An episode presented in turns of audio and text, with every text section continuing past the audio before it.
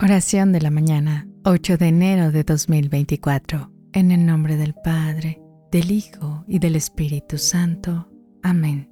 Dios de infinita misericordia, al comenzar este nuevo día, te pido que me enseñes a amar sin límites, a extender mi corazón hacia los demás con la misma generosidad que tú nos muestras. Te pido, Señor, especialmente por mi familia, Enséñame a ser paciente, a perdonar y apoyarlos en cada momento. Que en mi hogar el amor sea el fundamento de cada palabra y que juntos, como familia, crezcamos en amor y unidad, superando cualquier desafío con la fuerza de tu fe.